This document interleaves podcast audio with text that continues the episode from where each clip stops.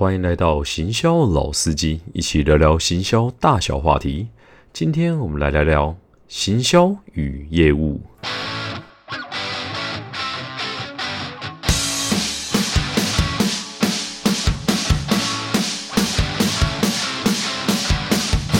嗨，大家好，我是老司机。在公司里面呢，其实行销跟业务这两个部门呢，常常又紧密的合作，然后呢，彼此好像有一点竞争的关系啊。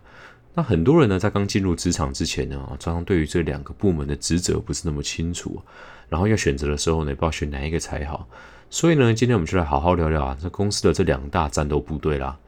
如果你有天想找相关的工作啊，听完这一集呢，能够帮你厘清一些认知啊，让你对这两个部门的轮廓更加清楚。如果呢你没有相关的计划呢啊，我相信也没有关系啊，毕竟呢啊在一辈子的整个从业生涯里面呢，要跨部门协调啊，不接触到业务跟行销也是蛮难的啊，所以呢希望呢大家未来在跨部门的工作的时候呢，也能够更加的顺利完成喽。OK，话不多说，进到我们的第十一集：行销与业务。好，今天我们来聊聊这一个部分呢，我们先聚焦讲这个在公司内部呢，你的商品是透过行销跟业务把它卖出去的。也就是我们讲的这个 in house 的部分啊，我们就不讲这个代理商的部分啊。代理商的内容呢，我们之后可以另外再讲一集啊。开头的时候呢，我们先定义一下啊，这两个部门呢，到底一般行销跟业务呢是怎么区分他们的工作的？那一般来说呢，我们会讲说行销呢是比较偏重在规划啊，业务呢是比较偏重在执行啊。我们先举两个例子来听听啊。第一个例子呢，就像信用卡一样，大家可能知道，像台新的信用卡呢，可能拿一只狗狗去做那个吉祥物嘛，然后去做宣传啊。那或者说呢，别家的那个信用卡公司呢，啊，他可能哦，今天要做啊，找某一个名人来代言啊，然后跟你讲说，哦，他刷卡呢可以几趴现金回馈啊，这部分呢，这个规划呢，或者是销售的话术呢，啊，或者是电视上面你看到这广告呢，这个都是透过行销部门去做这个规划的。那至于呢，怎么样呢，去把它卖出去呢？啊，这很明显的，大家可能会遇过这个信用卡业务人员的推销啦，啊，然后他们呢，本身这个推销的话是直接呢把这个卡呢最后可以贩售到你的手上的。那另外一个部分呢，另外一个例子呢，就像车子好了。啊，车子呢，它每个档期的时候呢，它可能会定价啦，然后呢，说这个档期呢，可能买车送电视啦，啊，送什么东西，或者出一些限量款的车子啊，或者是呢办一些造势的记者会啦，啊，这个就是比较偏向的这个行销的范畴。那另外一个部分呢，就说真的，这个呢能够把这个车子卖到你手上呢，啊，这肯定呢是各个营业所里面的业务人员呢，啊，才可以完成这个任务了。好，所以呢这两块呢，他们的区隔跟执行的内容啊，其实是很不一样的。那有的人呢就会问我说啦，哎。老司机啊，那你觉得呢？行销比较重要还是业务比较重要？好，那这个呢，通常呢，我回答这个问题呢，就得看这个问我的人他是做行销还是做业务的。我真的被问过很多次这个问题了。那如果呢，问我这个问题的人呢，如果是行销人员的话，我就跟他讲了啊，我告诉你，这两个部门呢都很重要啊。不过呢，行销呢就像是一个人的大脑，然后业务呢啊就像一双双手一样。啊，那大脑透过整个执行、规划、资源分配呢，然后最后呢，透过这一双手去把它给完成了。啊，两个部门都很重要啊，两个部门都很重要。可是呢，大家听起来呢，还是觉得哦，大脑好像比手呢还重要那么一点点啊。毕竟呢，一个人没有手呢，还是能活下去嘛。可是没有脑呢，哦，可能啊，我也很常看到没有脑也活得很好的啊。不过这不是重点啦，大家还是比较喜欢听这个答案啦。啊，如果是对方是行销人员的话，那如果呢，对方是业务人员的话呢，哦，就会举另外一个例子啊。这两个部门呢都很重要啊。不过呢，这个行销部门就像是一个球队里面的总教练。而业务部门呢，哦，就是厂商在执行的球员啦，所以呢，真的能够把这个单子给带回来呢，哦，就是靠厂商的明星球员呢，哦，才能干出一份大事业。那总教练呢，是负责规划啦、统筹资源的这个部分。好，那这个答案呢，其实一般来讲呢，业务人员是蛮满意的啦，啊，因为呢，大家还是看球，还是比较喜欢看球星嘛。好像我要为了这个东西，我要举一个例子，我实在是想不出什么真的很有名的总教练啊，球星呢，我随便可以讲就可以讲出一打。好，那所以呢，这个答案呢，就是给业务人员的答案了。好。不过说起来了，还是有人问我说：“啊，你不能讲这唯心之论嘛，对不对？你还是要给个答案，到底哪个东西比较重要？”那答案其实也很简单啊，这个答案就是看你的老板觉得什么重要嘛。其实说实话啊，在公司的不同阶段里面啊，这两个东西的地位本来就会截然不同了。一般来说啊，其实小型或中型的公司啊，它一定是比较重视业务的嘛。毕竟行销呢，可以说是花钱的单位啦。所以呢，当量体还不够大的时候啊，这个透过这些行销啊，其实是很难体现出啊你整个部门里面的价值。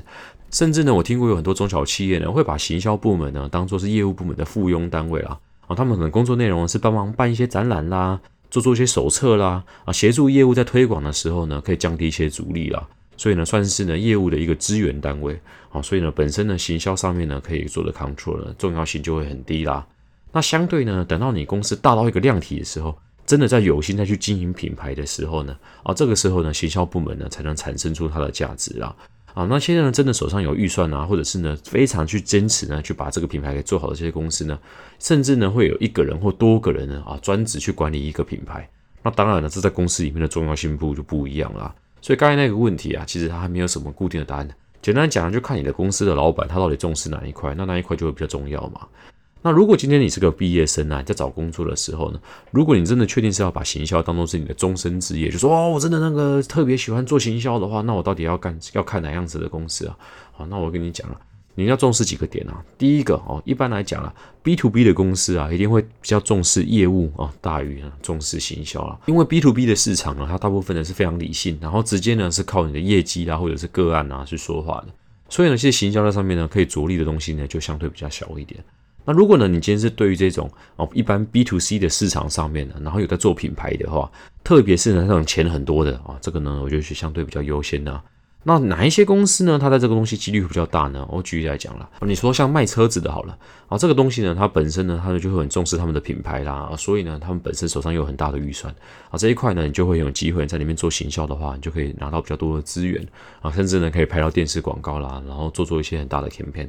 或者是呢，另外一块呢是大家行销里面毕业呢哦特别容易去的啊，就是这个快消品啊。那快消品是什么啊？这个就是包含说你平常的是用完啊，然后很快呢啊就会再去买新的补给的这种民生必需品啊。啊，举例来讲，你的牙膏啦、你的牙刷啦、你的洗发精啊，或这种。所以啊，其实一般来讲我们都讲说啊，那个商学院毕业的时候呢，有四大梦幻外商，然后个别呢就是啊，Johnson Johnson 啊，就是乔森啦，然后 P&G 啊，就是宝乔。然后 L'Oreal 莱雅，然后 Unilever 也就联合利华啊，这四间呢，他们就是卖了非常多的这种民生的必需品了。那为什么他们的商品有这种特性呢？然后呢，为什么行销特别的重要，品牌特别重要？主要的原因是快消品的生意呢，它本身的商品差异性是很小的啊。举例来讲啊，像是肥皂好了啊，肥皂呢，在这个人类世界上面呢，已经一百多年了嘛。你看这东西已经这么成熟了。你说各家的肥皂呢，它有多大的一个商品的不一样呢？啊，其实呢，说起来是还好了。我相信它会有些不一样啊。不过像我这种比较皮肤比较不敏感的呢，家里有什么肥皂我就用什么。我去外面选的时候呢，也常常搞不清楚我到底上一个礼拜呢是用什么肥皂洗澡的。甚至在当兵的时候呢，一颗肥皂从头洗到脚，随便拿一颗也是这样子用，那日子也是这样子过。所以呢，它商品的差异性是比较小，它必须呢有行销的这个角度呢，帮它的品牌，然后帮这个商品呢有增加更多的附加价值啊。所以呢，它这个品牌的角度呢就很重要了。那我再换一个例子来讲啊，如果他今天是在卖随身碟的来讲好了啊，那个品牌来讲可能相对没那么重要，它可能规格啦、速度来讲啦，那可能是人家比较关心的东西啊。所以呢，相对之下，你就会看到这种啊比较电子性的商品呢，它可能在品牌上面的投资呢，就跟这个一般我刚才讲的快消品来讲会有一些不一样。因为他们可能从公司的角度而言呢，他们会更着重呢啊，把钱拿去投资在他们的研发部门啊，把钱呢投资在他们的采购部门啊。至于呢这些东西呢，自然就会体现在他们商品之上啊。行销呢就可能就没有占那么大的一个比重了啊。你说呢？如果今天呢我就是已经在卖饮料或卖泡面来讲，我需要花很多的钱呢去花在他们的研研发团队呢啊，可能相对就还好了哦。那可能呢品牌呢行销来讲呢，做什么样的活动啦，做什么样跟消费者比较贴近的这种感觉呢，可能就比较重要了。所以呢，如果你真的今天想要优先去选一个，就是跟行销来讲可以做的可长可久的，记得请优先进到一些有资源的大品牌啊，这可能是你真的可以学到东西的地方啦。OK，那现在我们来聊聊啊，这两个部门的人到底上班的时候在做什么啊？因为呢，我也算是很幸运啊，这两个部门我都待过蛮久的时间。我们先讲行销的来讲好了。啊，行销的人上班呢？我记得我以前刚毕业的时候啊，觉得说哇，我行销的时候进到这个部门呢，我就是上班的时候呢，可以做一些创意的发想啦，然后嘛，把我的创意呢捏成了一个广告，然后在电视上面可以看得到啊，一边配饭的时候呢，看到自己的作品，然后跟我家人讲说啊，这个是我的杰作，觉得自己很光荣。结果呢，实际上我进到这个圈子以后，发现啊，根本就截然不是这回事嘛。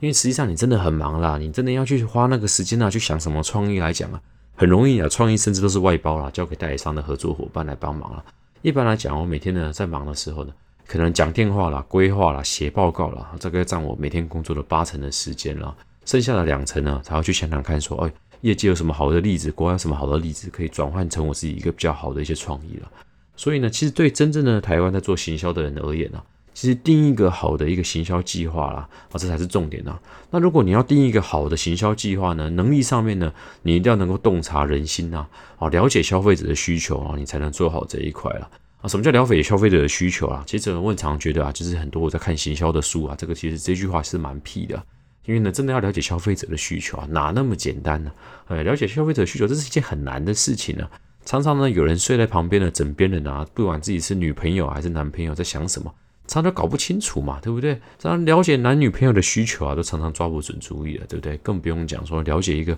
跟你素昧平生的消费者，谁知道他在想什么？好，我们来测试一下呢，你到底能不能洞察人心呢？啊，了解这个市场上面的需求。啊，有一个例子是这样子啊，啊，有一个富翁呢，他想要娶老婆了，所以呢，他有三个这个人选，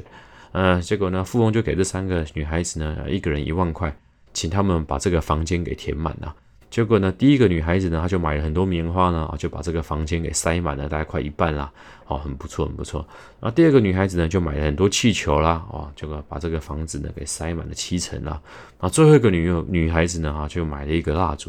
点了一个灯。就让整个光呢充满了整个房间，所以呢，最后你觉得啊，富翁会娶谁做老婆？答案是呢，他最后就娶了最漂亮的那个当他的老婆了啊。所以呢，你看这个故事就完全的体现了一个消费者一个行为的洞察了啊。如果你可以猜到的话呢，啊，就代表说你应该是听过这个无聊的笑话了。好了，不好意思，我要讲远了。其实主要我要讲的是啊，其实做行销而言呢，哈，其实并不是大家想的说一定要多有创意才能做这个行业啊。啊，进来以后呢，其实你要知道说，其实本身的策略规划啦，还有一些分析的能力啊，甚至比你的创业还要重要。那至于业务，他上班的时候都做什么呢？啊，其实呢，我之前做过业务好一段时间了。那业务的本身的工作内容呢，当然是服务客户为主了。啊，大部分呢，他会协助说，哦，他怎么样把这个产品呢顺利的，然后让消费者呢，哦，应该说他的顾客呢，在满意的一个状况之下呢，然后购买这个商品的。那所以呢，其实大部分呢，我当时做业务的时候，有八成的时间是绕着客户的需求走了，只有剩下的两成呢时间呢是拿来做规划的啊。不过呢，其实能够解决客户的需求这件事情啊，这个也是很看人的能力啊。说实话，这从某个角度而言呢，他也是要很洞察啊这个人心啊。只是呢，他是洞察这个一个人的个体，也是客户这个人的个体啊。而这个行销人员呢，他要洞察呢是整个消费者这个群体的角度了啊。所以呢，在这两块之下呢，然后一样呢。是要能够办法去说服人家，然后呢去执行好整个公司交办的任务。可是，在背景上面呢，还是会有点不一样的。好了，那我想呢，一定会有很多人呢很关心啊，到底呢这个行业呢走久里面呢，他们的薪资条件怎么样啊？其实呢，我自己有去查一些就是台湾就是对这两个行业里面的给的薪资条件啊。哦，如果呢讲说呢是薪资天花板的话，其实做行销跟业务的薪资天花板，如果你可以顺利做到大公司的高层呢。啊，其实呢，两三百万的数字呢，其实都是时有耳闻啊。那不过呢，讲到如果你是工作前五年的话来讲呢，其实业务的平均薪资呢，应该是会比行销的还高啦。那行销的人呢，如果你想要累积你的薪资的话，啊，记得你一定要做过非常多不一样的品牌、不同类型的，手上呢经历过很多不同的案子，才有机会快速的累积你的身价了。不过相对之下呢，如果是业务的话，哦，它的门槛就没有那么高了。我听过呢，很多不同的产业的业务呢，它都很快呢，在很年轻的时候呢，哦，那个年薪呢就可能突破百万啦，可能甚至二十七八岁就达到这个数字，也是时有耳闻了啊。不过相对之下呢，行销呢可能要突破百万呢，一般来讲可能三十岁出头以后会比较有机会啦。好，所以呢，大概简单的跟大家分享一下啦。OK，那我们来聊聊看呢，这两个部门呢，在公司里面呢，常常他们的互动跟状况啦。啊，通常来讲啊，如果你今天做一个行销案子呢，啊，如果它很成功的话，不管是你规划的很棒，业务也执行的很好，那当然两边都很棒啦，这个东西案子就会成功。那相对呢，两边也都会邀功啦。啊，所以常常两边都会讲说啊，我的功劳比较大啊，另外一边呢，我的功劳比较大，啊，就回到我刚才片头讲的那个例子嘛，啊，到底呢哪个比较重要？啊，当然都是很重要嘛，对不对？那如果是失败的话呢？那当然也两边很容易，就是说都是对方的错了啊！大公司这种状况是很常发生的了啊。不过呢，如果今天如果是以行销人员啊，尽量客观的角度去讲这件事情了，我会认为啦，如果今天有一个案子呢，最后执行不好的话，其实我会认为，其实行销要负的责任比较多啦。啊。为什么这么说呢？因为业务能够执行到哪里啊？其实在行销的规划案子的时候，就尽量要把这块给考量进去啊。譬如说，你本来就预期业务会执行不好。那你要做什么样的机制？譬如说业务的一些奖励啦，这个奖励要奖励给谁啦？啊，一开始在制度上面呢，就把它设计进去，